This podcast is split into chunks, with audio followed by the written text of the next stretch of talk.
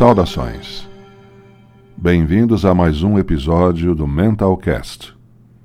Meu nome é Luiz Geraldo Benetton, sou médico psiquiatra, analista junguiano e pós-graduado em medicina do trabalho. O tema deste episódio é o desperdício da subjetividade. Vamos refletindo. Hoje vou falar sobre um certo desequilíbrio emocional que é a base para a instalação da vulnerabilidade emocional, que por sua vez abre caminhos para a instalação dos distúrbios emocionais. Vamos iniciar com um dado de realidade. Todos nós temos a noção do que é um sofrimento emocional. Não há quem já não tenha tido um abalo emocional. E um sofrimento deste tipo pode se tornar crônico mantendo a pessoa em um martírio discreto e contínuo. O padecimento mental é um fenômeno praticamente obrigatório em qualquer ambiente humano. Somos ao mesmo tempo fortes, mas também vulneráveis. Cada um de nós tem seu calcanhar de Aquiles, o ponto nevrálgico e o ponto de ruptura. Estamos expostos a qualquer tipo de gatilho, quer desestruturante, quer instigador e desafiador. Veja, por exemplo, a depressão. É a terceira doença mais cara no mundo. Ela perde para as doenças cardiovasculares e para o diabetes. Pense bem: uma doença cardiovascular requer para o seu tratamento toda uma aparelhagem sofisticada de diagnóstico, remédios caros procedimentos cirúrgicos. O diabetes não fica muito atrás, porque as complicações do diabetes são muito sérias, com amputações, incapacidades e mortes precoces. A depressão coloca-se logo abaixo dessas duas, como a terceira mais dispendiosa na economia médica, porque a depressão provoca, além do próprio adoecimento, provoca ausência no trabalho, retrabalho, porque um deprimido trabalha mal. Acidentes de trabalho pela falta de atenção que a depressão provoca.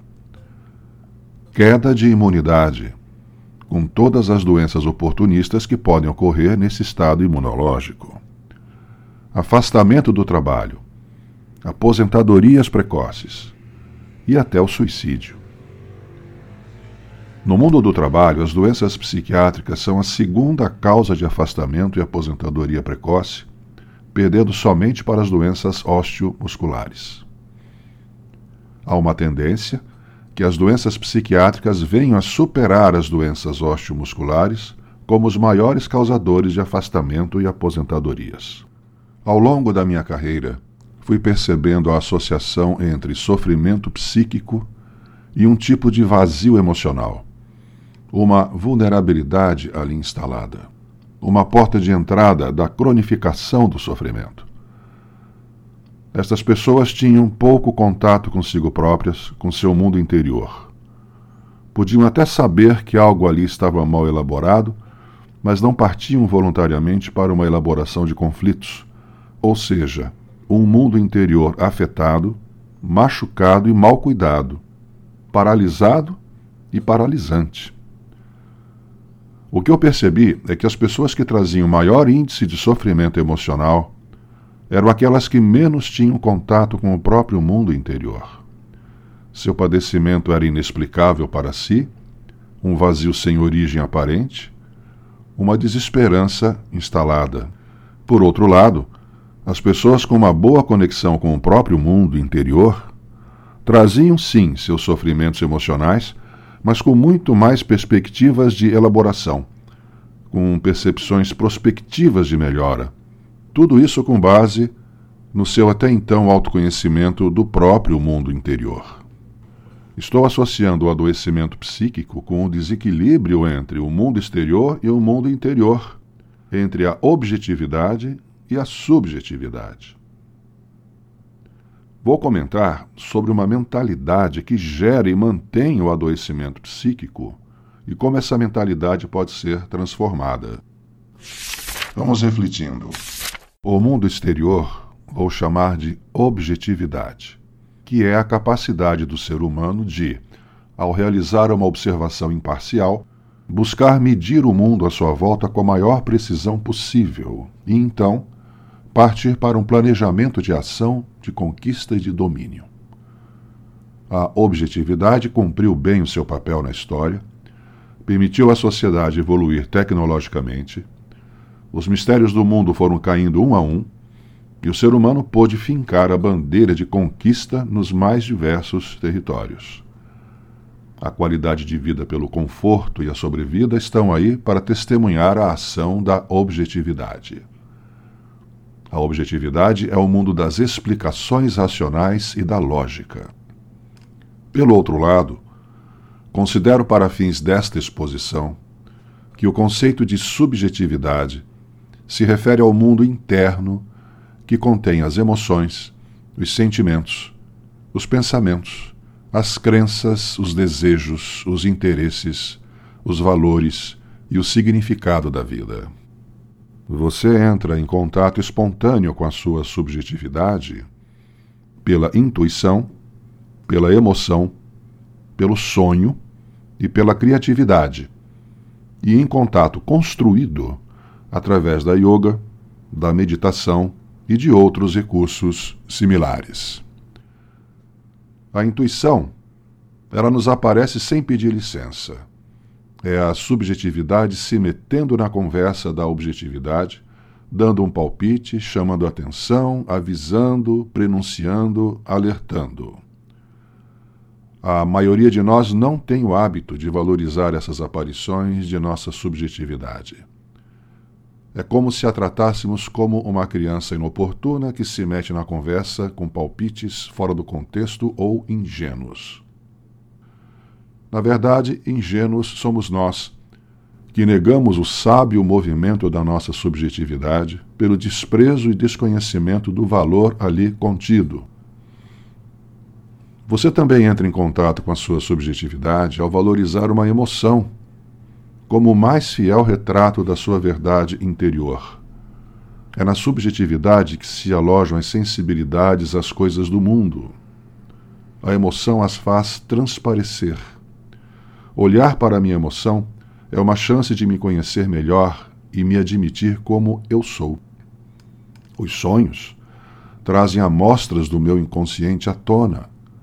São demonstrações por imagens e enredos do que está tramado no meu interior. É a minha verdade mais profunda, embora se revele muitas vezes de modo simbólico. Não é possível conceber um desejo de autoconhecimento sem considerar essa grandeza psíquica. Não é possível conceber um desejo de autoconhecimento sem considerar essa grandeza psíquica como integrante da minha pessoa e a criatividade, como instrumento de acesso à subjetividade, o modo facilitado de tirar de lá soluções e respostas inovadoras em qualquer campo, quer artístico até administrativo. Como pode ver, a subjetividade é uma parte do nosso psiquismo que, embora possamos não lhe dar atenção devida, sustenta o nosso melhor, é a fonte que deve ser preservada.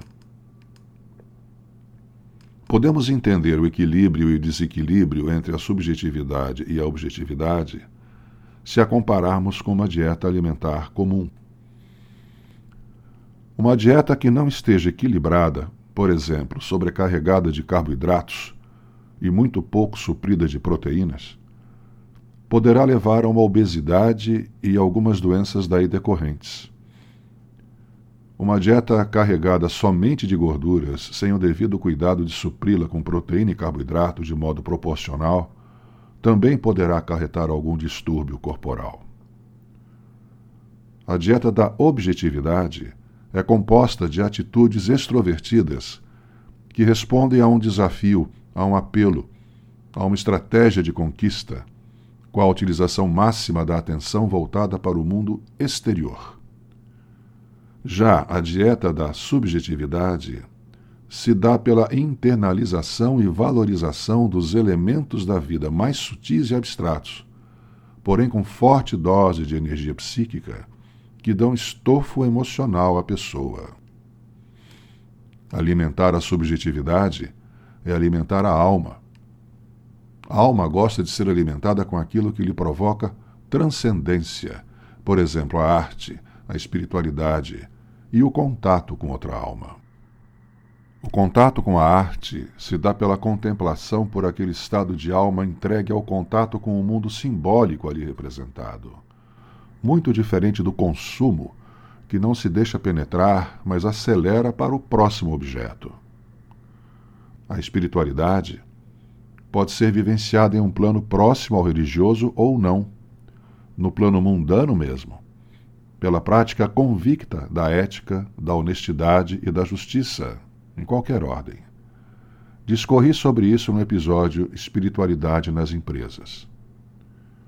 A intersubjetividade é um elemento estrutural na construção e manutenção de uma vida interior.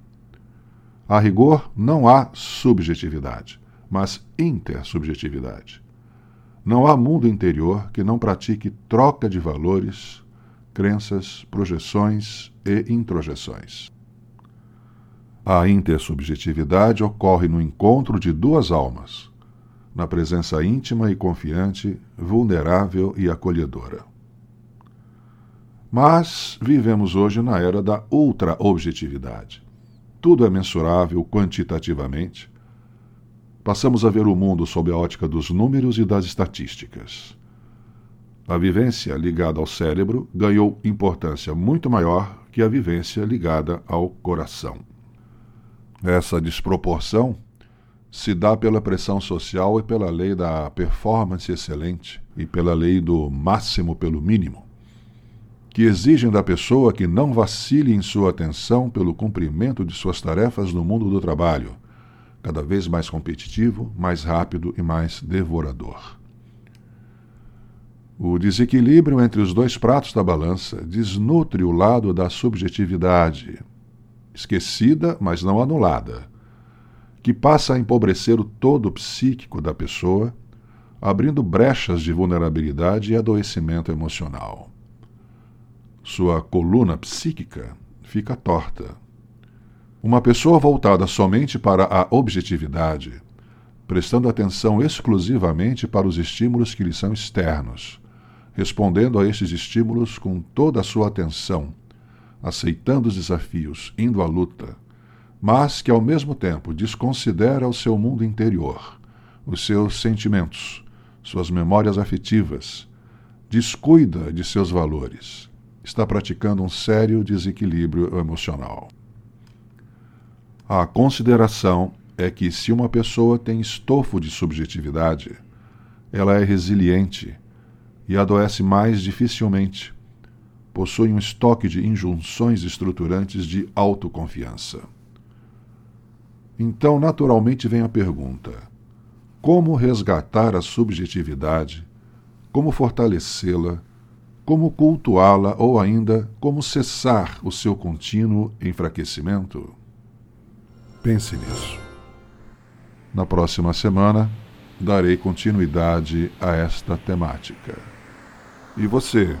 que trabalha com gestão de pessoas e recursos humanos e está interessado em refletir sobre o universo de trabalho pelo qual é responsável e gostaria de entrar em contato comigo, seja bem-vindo. Envie sua mensagem pelo e-mail contato@mentalcast.com.br.